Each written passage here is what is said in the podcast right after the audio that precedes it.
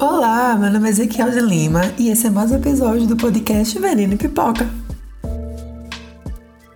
Quem nunca assistiu e ficou viciado em uma boa série teen? Eu amo muito. Praticamente toda a minha adolescência foi marcada por séries como Gospel Girl, The Vampire Diaries, Glee, entre várias outras. E eu tenho que admitir, hoje essas séries são meu guilty pleasure. Quando eu soube que Gospel Girl vai ter um revival, eu simplesmente tive um surto. Porque eu era obcecado na série. Eu comprei todos os livros, são 12 livros, eu comprei todos. Eu comprei os boxes de DVD que, né, há, sei lá, 6, 7 anos aí, o povo ainda usava DVD. Eu tô muito ansioso para ver o que vem por aí. E muito tempo eu não consegui ficar viciado em algo, assim, uma série, tipo como eu tô agora. E eu preciso falar sobre esse novo vício que se chama Cruel Summer. É uma série do canal americano Freeform. O mesmo canal de Pretty Little Liars, sabe? Aquela série que talvez não seja uma boa referência, mas pelo menos dá uma luz do que você pode esperar de Cruel Summer. Eu só queria avisar vocês que eu tô com um problema técnico e eu gravo o meu podcast no celular. E meu celular é uma calculadora. Então, se cortar alguma coisa, não foi erro de edição, gente. Foi meu celular que cortou, tá bom? Enfim, gente, para começar, a série tem uma produtora executiva, a Jessica Biel. Sim, ela mesma, The Senior, sabe? Que foi de cada um M. E a showrunner é a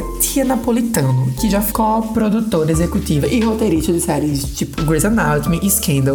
Então a Mona sabe trabalhar com qualidade. A série fala sobre duas meninas. A primeira é a Kate Wallace, que é interpretada pela Olivia Holt, uma menina popular, vida perfeita, sabe? Que um dia desaparece. E tem a Jeanette Turner, que é interpretada pela Kiara Aurélia. Inclusive, eu acho ela muito parecida com a Joy King de The Act, sabe? Ela, ela é uma menina nerd, estranha, que passa por uma transformação e ela, depois ela é culpada pelo sumiço da Kids. A série se passa em três anos diferentes.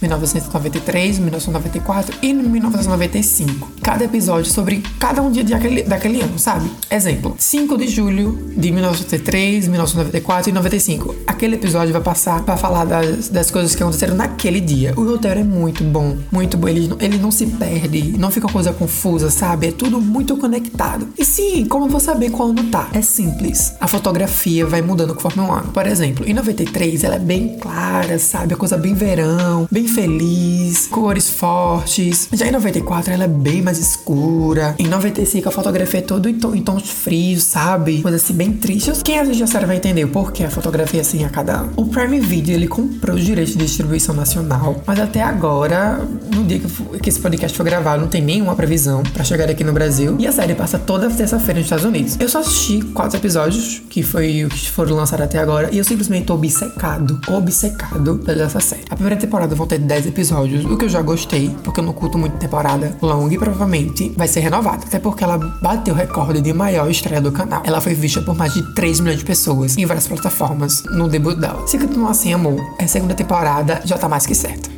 Agora vamos focar. Vocês ficaram sabendo do Globo de Ouro? Não, vou falar aqui. A NBS, o canal que exibe o Globo de Ouro, cancelou a transmissão até 2023 e falou que só volta a transmitir se houver mudança na premiação. Vou explicar tudo. Tudo começou com a Netflix falando que não ia mais submeter os filmes. Depois a Amazon também falou que não ia submeter. A Associação de Imprensa Estrangeira, ou HFPA, que organiza a premiação, foi criticada pela falta de representatividade. Primeiro, como eles falaram, não, a gente vai botar mais pessoas negras negras, latinas e asiáticas dentro do membros votantes. Tudo isso dependia dos outros membros, né? Enfim. Porém, teve outro babado eles estavam sendo acusados de corrupção. O que, é aconteceu? Emily Paris foi indicada. E todo mundo, acho que quem tem Twitter viu o maior alvoroço que foi Emily Paris ser indicada. Porque, enfim, né, gente, eu gosto, assim, sabe? Eu gosto de Emily Paris, não vou ser hipócrita, eu gosto. Mas ela merecia indicação? Não. E depois descobriu que a Paramount, a produz a série, com a Netflix, levou mais de 30 membros do corpo de votantes do, da premiação para hotéis na França, onde a série está sendo gravada, sendo, sendo que isso é proibido pelas regras de premiação.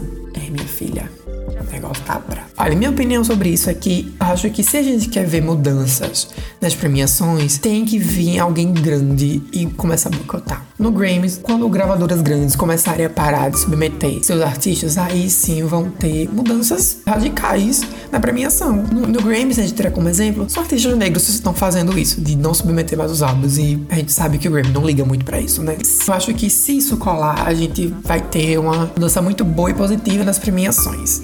E eu espero que isso aconteça. E esse foi mais um episódio do podcast Veneno Pipoca. Obrigada a todos que ouviram até aqui. Toda terça e quinta tem episódio novo, tá bom? Beijo, me sigam nas redes sociais. No Instagram é e no Twitter, Zact.